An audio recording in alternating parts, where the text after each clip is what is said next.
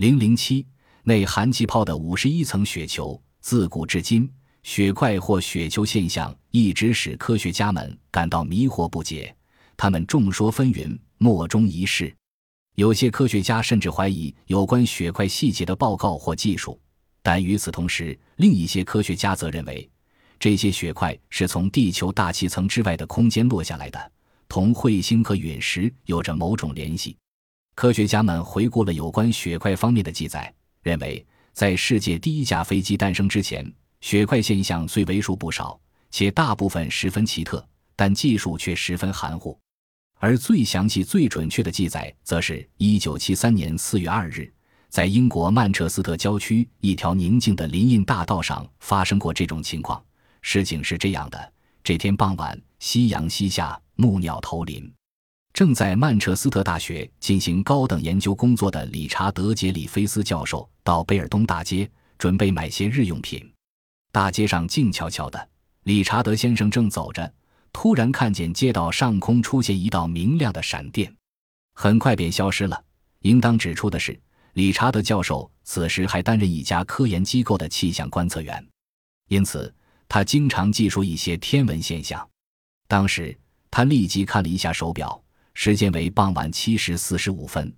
他仔细回忆了一下闪电时的情况，觉得很奇怪：为什么这道闪电事先无任何预兆，事后也无任何雷声反应？他想了一会儿，琢磨不出来其中的奥秘，于是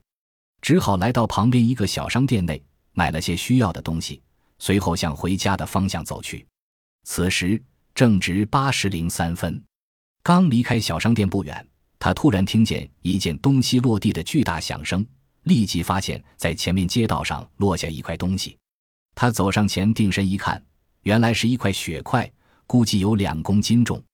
理查德教授是科学研究人员，又兼气象观测员，很清楚此时应做些什么，于是他赶忙上前。将雪块从地上拾起，用自己的外套将它包住，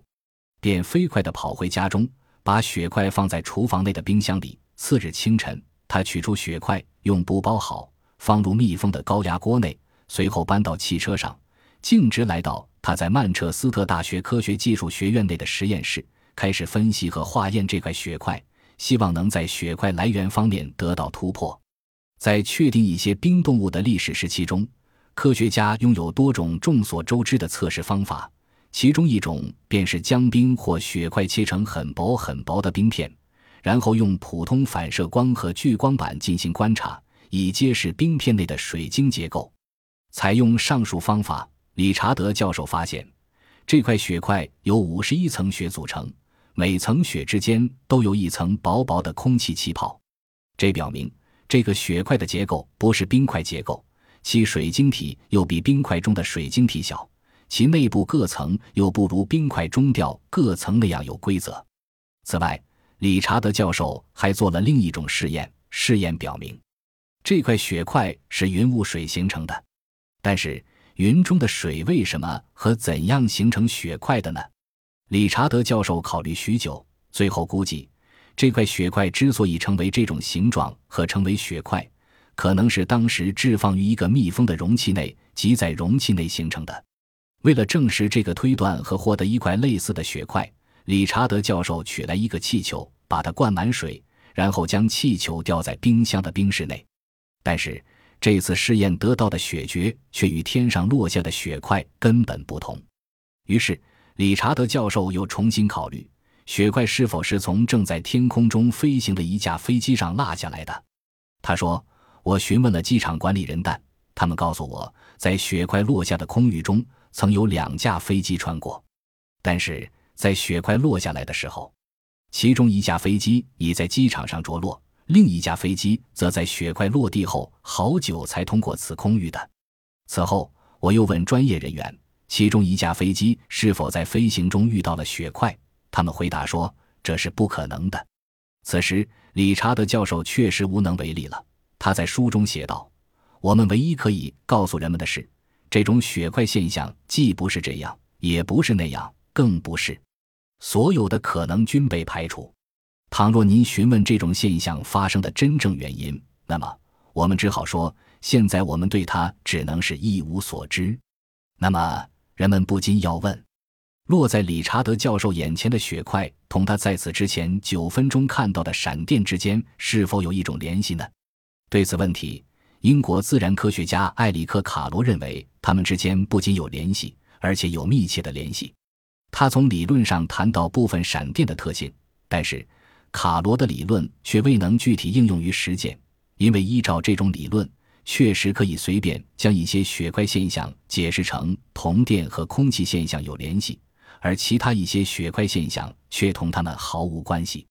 因此，作家罗纳德·维利兹便侧重了解其他教授的意见。他收集了美国很多大学教授们对血块现象的看法。他说，一些学院科学家们认为，